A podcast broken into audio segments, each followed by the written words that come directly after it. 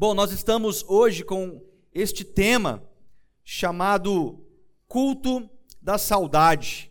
É um culto que nós, de forma intencional, escolhemos músicas que fizeram parte da nossa caminhada das décadas de 90, nos anos 2000, músicas que foram marcadas no Brasil e no mundo.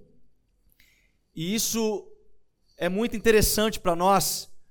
Isso é muito interessante para nós, porque saudade é algo muito peculiar na nossa língua.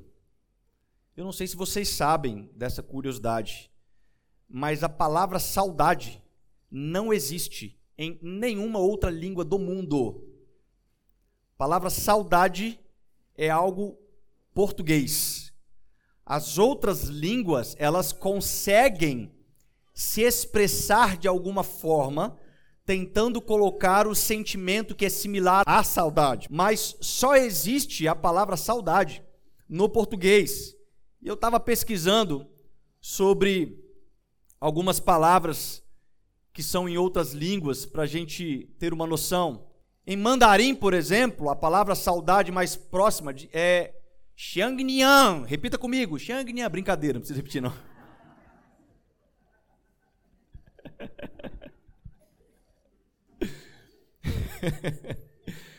Mas é Xiangnian.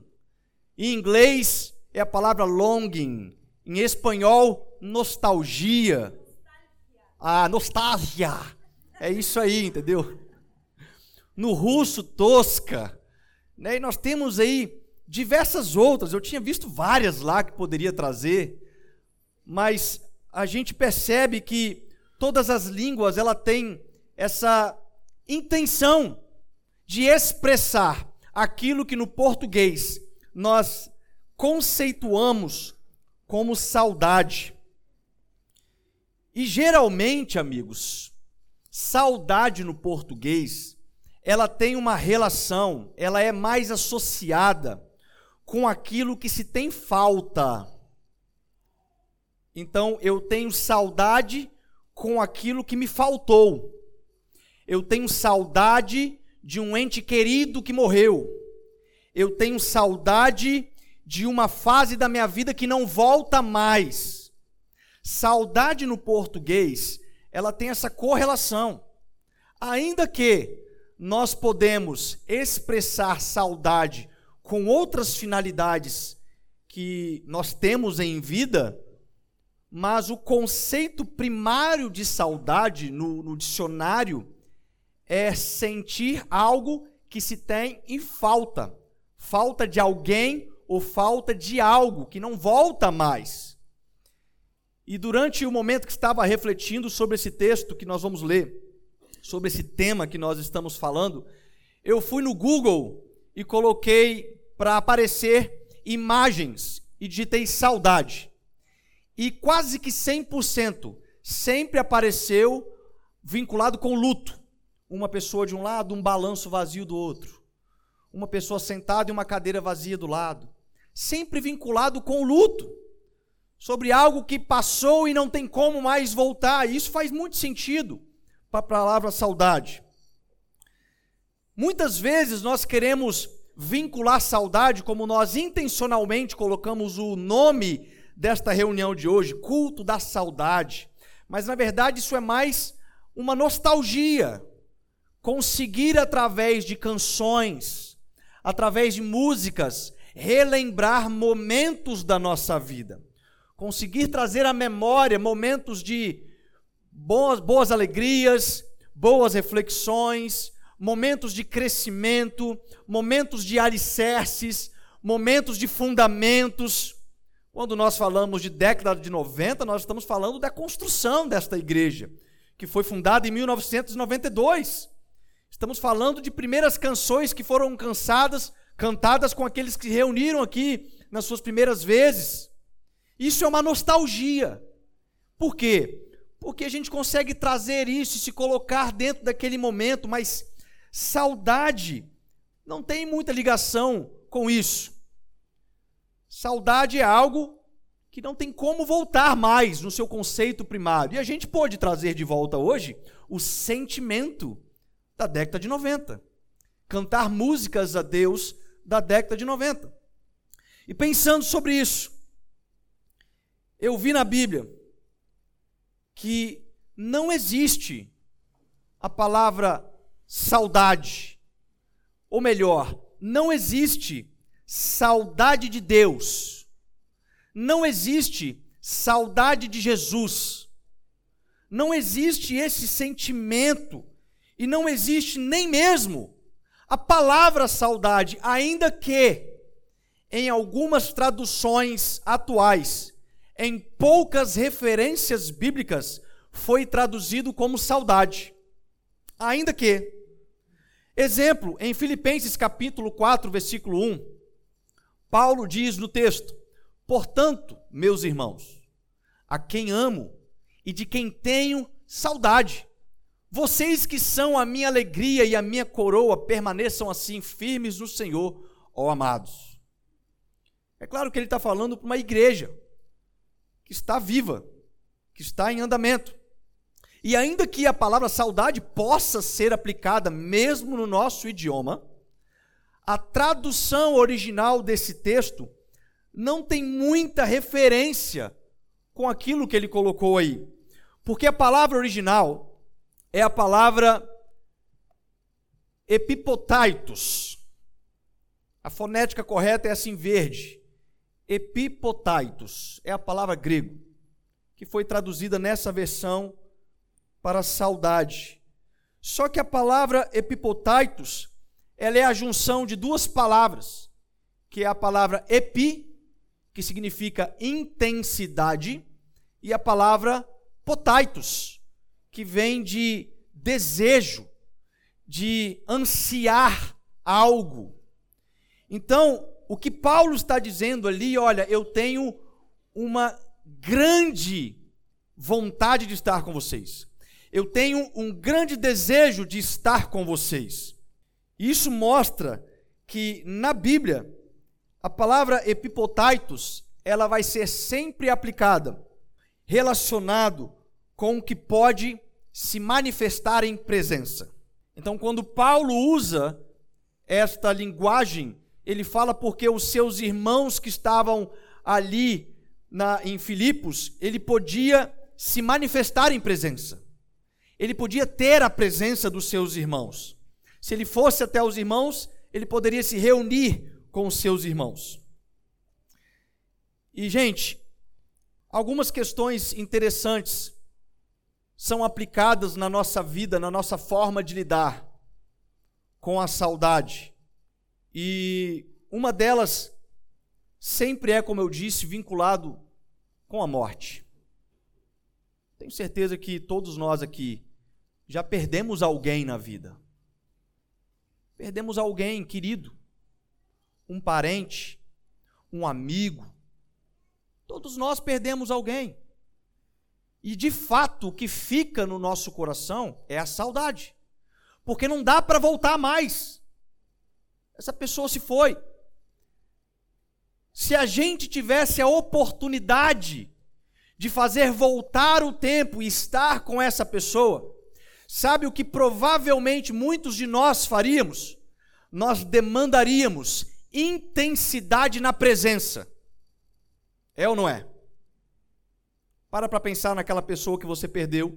E se hoje você tivesse a oportunidade de voltar a estar com ela, você ia se intensificar na presença, você ia se desejoso no, no convívio, na comunhão, no amor, na presença. Quantas pessoas que no momento da morte se lamentam, poxa vida, eu estava trabalhando demais e não tive tempo de ficar com ela. Eu estava fazendo as minhas coisas e não tive tempo de me reunir com essa pessoa. Eu estava tão atarefado em outras coisas, mas eu não pude estar junto com ela. Quantas pessoas se lamentam e falam agora, o tempo vai deixar somente a saudade, porque eu não posso mais estar com ela. Ainda que eu deseje, não tem mais como. Ela se foi, ela morreu. Eu quero contar um testemunho que aconteceu comigo nesses últimos dias. Quero aproveitar que o Thales está aqui na frente, com a permissão dele, tá, Thales? É, os irmãos sabem, eu tinha até pedido oração na última vigília. Gente, ore pela minha família. Já faz algum tempo estou enfrentando algumas dificuldades com o meu filho. Estamos tendo problemas familiares. Qual família que não enfrenta problemas familiares? E já por algum tempo a gente estava naquela batalha dentro de casa, uma mistura de, de juventude chegando, adolescência saindo, e um homem agora dentro de casa, e a gente numa cobrança, a gente naquelas questões paternais e uma série de coisas. E já há um bom tempo a gente havia perdido a presença, mesmo estando presentes. Nós estávamos vivendo como dois desconhecidos morando no mesmo teto. Duas pessoas que não conseguiam se comunicar porque dava faísca. Teve um dia que eu falei, cara, mas todas as vezes que a gente tem que se falar é para brigar. Isso é ruim. E eu, algum momento, eu, eu, vi uma fotinha dele pequenininho, depois a Nayara lembrou com a Luna, falou, olha, seu pai ficava rolando em cima do Thales na cama desse jeito. E eu me lembrei, eu falei assim, nossa, quando ele era pequenininho, né? Eu, eu tive aquele, aquele momento nostálgico de que eu me alegrava, de que a, que a presença era agradável e a gente tinha momentos de muita alegria, a gente ficava juntos, a gente celebrava, a gente jogava bola, jogava videogame, a gente fazia tantas coisas legais. E se os irmãos perceberam, no último domingo estive ausente aqui na igreja. E a razão de eu não estar aqui na igreja foi porque o meu emocional estava totalmente abalado por uma situação que nós vivemos. Eu liguei para a liderança e falei assim, gente, eu não tenho condições de ir na igreja. Não tenho condições. Tive um desentendimento com o Thales e eu estou muito mal. Eu vou tirar o domingo e vou para um lugar deserto. Eu preciso de um dia de solitude. Eu preciso de um dia de silêncio. E eu acordei no domingo, meu irmão. Peguei meu carro, andei 160 quilômetros. Fui para a beira de uma lagoa em Linhares. Botei a cadeirinha na beira da lagoa. Ninguém. Eu, a lagoa e o mato. Fiquei ali por seis horas, sozinho, em silêncio, orando, refletindo, pensando e pedindo a Deus: Deus, me mostra, eu preciso, eu preciso resolver isso. Eu não quero viver uma vida como se meu filho tivesse morto estando vivo. Eu quero ter presença eu quero ter comunhão, eu quero ter alegria, eu quero realizar os sonhos dele, eu quero celebrar as vitórias. E aí eu voltei, na segunda-feira ainda fiquei ali naquele processo, na terça, na quarta, na quinta-feira, eu peguei ele e falei, Thales, vamos lá que nós vamos te alistar no exército, fazer o juramento de bandeira. E Deus já tinha me dado uma instrução. Nós fomos lá, ele fez o processo lá no exército, e ao sair de Serra Sede, quem conhece Serra Sede sabe que ali em cima tem um cemitério, na é verdade? Eu parei o carro em frente ao cemitério e a gente, meio que sem falar nenhuma palavra um com o outro. Estávamos emburrados um com o outro. Falei, sai do carro. Ele sem entender nada. Entramos no cemitério. cemitério de Serra Sede é aqueles com. com como é que fala? Lápides para o alto, né? Não é embaixo da terra, são lápides. E ali eu fui lá no final do cemitério. E aí mandei ele sentar em cima de uma, um túmulo lá, falei, senta aí. e aí eu sentei do outro lado e falei assim, sabe por que, que eu te trouxe aqui? Porque hoje alguém vai ficar enterrado aqui. Hoje alguém vai morrer e alguém vai ficar aqui. E ele sem entender nada, eu comecei a explicar para ele, meu filho, eu tive um domingo de solitude, eu pensei, e me coloquei para me analisar sobre as minhas feridas emocionais, uma série de dificuldades, e fui explicando para ele tudo aquilo. E eu disse para ele: hoje, a pessoa que estava atrapalhando o nosso relacionamento vai ficar aqui. O meu eu, o meu orgulho, a minha pessoa talvez de 19 anos atrás, 18 anos atrás, antes de você nascer, vai ficar enterrado. Tá vendo o nome desse cara aqui na, na, lápide aqui, ó? Esse cara vai representar nós. Esse cara vai representar. E ali nós oramos, nós nos liberamos perdão, nós fizemos, sabe, nós tivemos um desejo intenso de ficar juntos. Depois de tudo aquilo, eu falei assim: agora vamos fazer uma foto. Tá nós aí fazendo a foto. vamos fazer uma foto. Porque essa foto vai marcar um novo começo para a gente. Sabe por quê, irmãos? Porque muitas pessoas vão ao cemitério para quê? Para enterrar um ente sem ter a oportunidade de se acertar em vida, sem ter o privilégio. E o que nós fizemos foi aproveitar que nós estamos em vida e simular aquele enterro para termos a oportunidade agora em vida de recomeçar, de fazer certo. Então, ao invés de viver a saudade, eu resolvi viver ali o epipotaitos, que é o desejo que me move para a presença o desejo de estar na presença com o meu filho, o desejo de ser intencional. Eu falei com ele, filho, nós vamos agora, a partir de hoje, nós vamos ser intencionais, nós não vamos mais monetizar, nós não vamos mais medir esforços para que a gente esteja junto, para que a gente compartilhe bons tempos, para que a gente se alegre. Então, isso é um real significado para a palavra epipotaitos. É o desejo que me move para a presença. Eu quero compartilhar algo. Três traduções que são relacionadas para o português do grego, da palavra epipotaitos. Porque, como disse, não existe essa palavra em outra língua. Então, como explicar o que Paulo usa e que erroneamente, na minha opinião, foi traduzido como saudade para o português? Quais são três traduções relacionadas para o português. A primeira delas é o desejo. Em Êxodo capítulo 3, no verso 3, um texto muito conhecido. É o texto de quando Moisés vê a sarça ardente. O texto diz assim: Que impressionante, pensou. Por que a sarça não se queima? Vou ver isso de perto. O que, que tem a ver isso com saudade, com esse ponto que nós estamos falando? Porque, como eu disse, a palavra epipotaitos, que aqui no hebraico provavelmente foi uma outra palavra, tem a ver com desejo. Tem a ver com desejar. E o desejo, ele nos aproxima da presença. O desejo é algo que nos permite experimentar algo. O desejo nos impulsiona. E o problema é este, porque dentro da igreja, dentro da vida cristã, muitos estão vivendo com saudades, enquanto os deveriam estar vivendo com desejo. Que saudade daquele tempo. Deus se manifestava. Falei, mas Deus não se manifesta mais hoje? Que história é essa? Que saudade daquele tempo. E aí a pessoa vive na saudade, como se aquilo fosse morto, ao invés de ver no desejo que te atrai para a presença.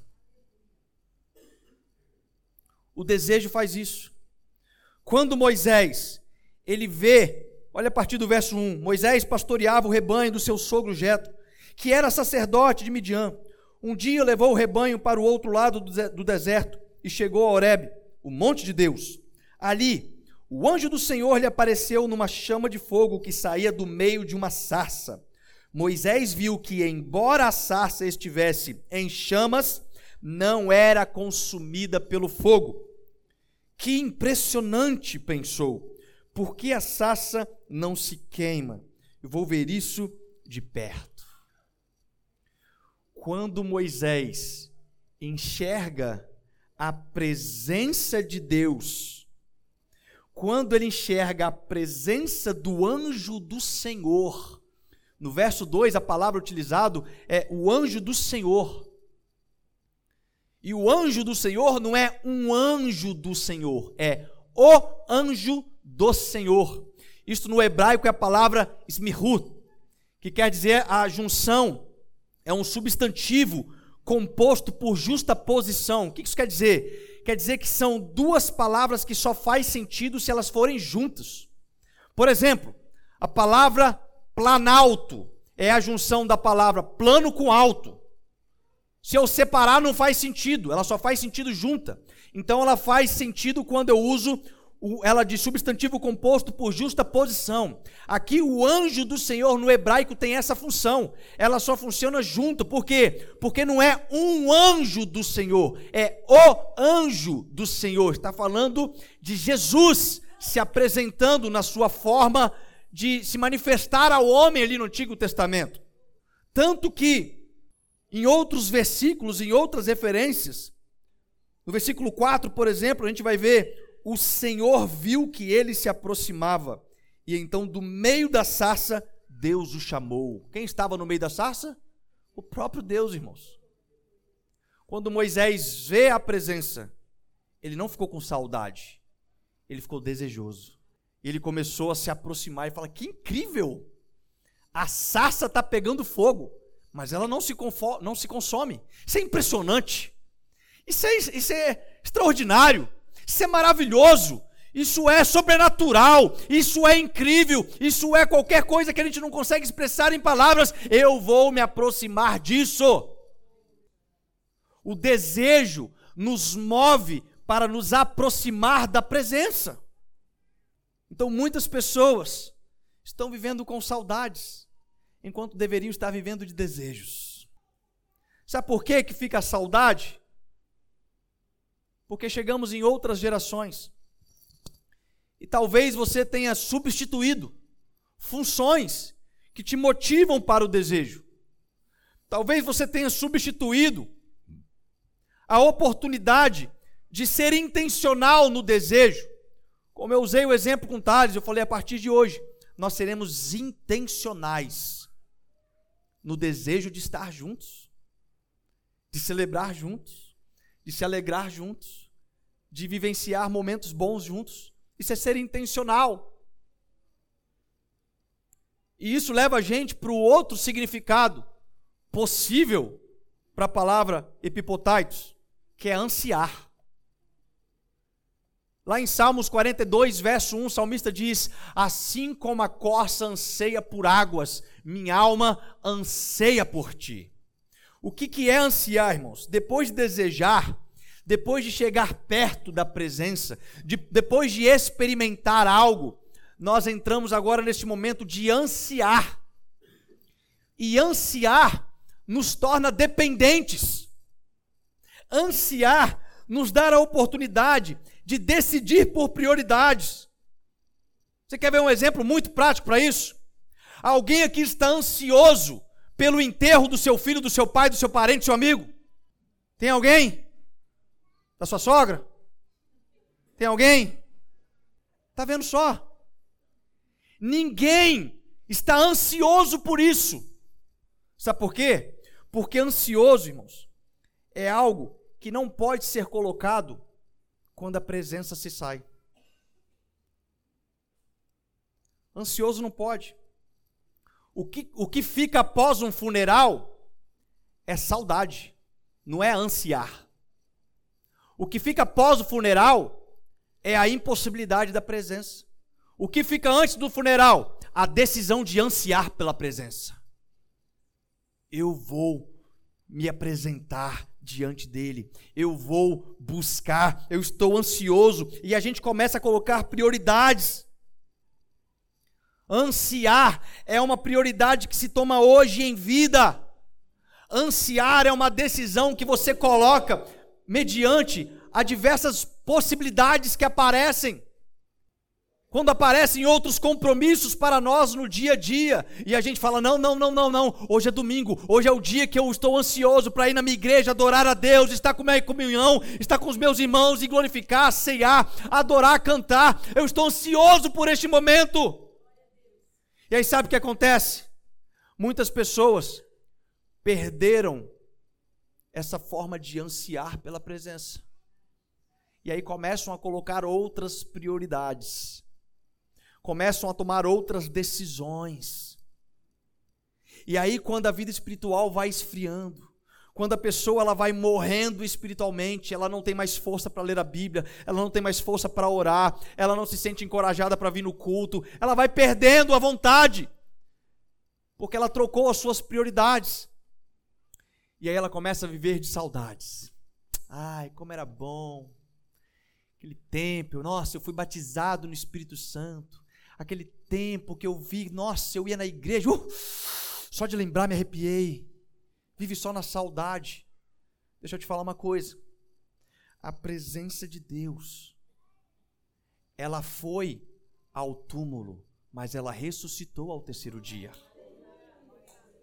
Você não precisa viver com saudade de Jesus, porque Ele está vivo. Você pode desejar, e ao desejar a presença dEle, você vai começar a viver ansioso pela presença dEle. Já é domingo, eu já vou para o meu quarto secreto, já é meu momento de orar, já é meu momento de ler a palavra. É isso, irmãos. É isso que aconteceu, por exemplo, com os discípulos, em João capítulo 6, verso 68, depois que Jesus dá um sermão duro, alguns falam, é dura essa palavra, quem pode suportar? E o texto diz que alguns discípulos começaram a ir embora. Jesus pergunta para os doze dele, e vocês, querem também? E os discípulos agora colocam prioridade, eles falam assim, para onde nós iremos? O que nós vamos fazer se só tu tens palavra de vida eterna? Eu não quero voltar a pescar, eu não quero voltar a fazer outra coisa. Só o Senhor tem palavras de vida eterna. É a Sua presença que nós ansiamos, é estar diante de Ti que nós ansiamos. Nós desejamos a Tua presença. É isso, irmãos, que acontece no livro de Jeremias, capítulo 20, verso 9, quando ele diz: Eu tenho fogo ardendo no meu peito e eu já não posso contê-lo, é mais forte do que eu. É isso é algo que arde, é algo que nos consome, é algo que nos faz trocar prioridades, é ansiar pela presença de Jesus que está vivo. E por fim, a terceira possibilidade da palavra epipotaitos é a palavra epifania. O que, que é epifania? Epifania é a palavra utilizada para a aparição de Deus em forma visível. Faz algum sentido para você isso? Tem pessoas que estão querendo viver na saudade, enquanto nós poderíamos estar experimentando a epifania. Tem pessoas que estão querendo olhar para trás e ver um Jesus só morto enquanto nós temos a oportunidade de olhar para frente e ver um Cristo que virá sobre as nuvens ressurreto em forma gloriosa. Então, epifania é utilizada, por exemplo, na tradição católica, epifania é muito conhecido como o dia de reis, o dia que Jesus nasceu. Foi uma epifania física. Jesus se materializou em corpo mas no Antigo Testamento, quando Deus, em Êxodo capítulo 3, verso 3, aparece naquela sarça ardente, aquilo também é uma epifania. Quando, quando Deus ele vai até Abraão e promete para Abraão coisas ali em forma de anjo, a palavra diz também o anjo do Senhor, é uma epifania. Formas que Deus se manifesta em presença está correlacionado para a tradução daquilo que deveria ser a palavra saudade no grego para português. Sabe o que isso quer dizer? Quer dizer que eu estou desejoso pela epifania, estou desejoso pela segunda vinda de Cristo. Eu anseio este momento, como a corça suspira pela água, como a corça, quando che sente cheiro de longe da água, ela sai correndo, saltitando, porque ela encontra algo que vai trazer vida. Assim somos nós, aguardando com grande expectativa, como a natureza aguarda, em Romanos capítulo 8, versículo 18, com grande expectativa, a manifestação dos filhos de Deus, a manifestação do Messias vindo em nuvens. Eu estou desejoso por este momento eu estou ansiando por este momento. Paulo vai dizer em 1 Tessalonicenses, capítulo 4, verso 16 aos 18: Pois dada a ordem, com a voz do arcanjo e o ressoar da trombeta de Deus, o próprio Senhor descerá dos céus, e os mortos em Cristo ressuscitarão primeiro. Depois, nós, os que tivermos vivos, seremos arrebatados com eles nas nuvens para o encontro com o Senhor nos ares e assim estaremos com o Senhor para sempre. Consolem-se uns aos outros com essas palavras. Olha aqui que Paulo está dizendo. Nesse contexto, eles estavam perguntando dos mortos. O povo está dizendo: Eu estou com saudade. O que, que acontece?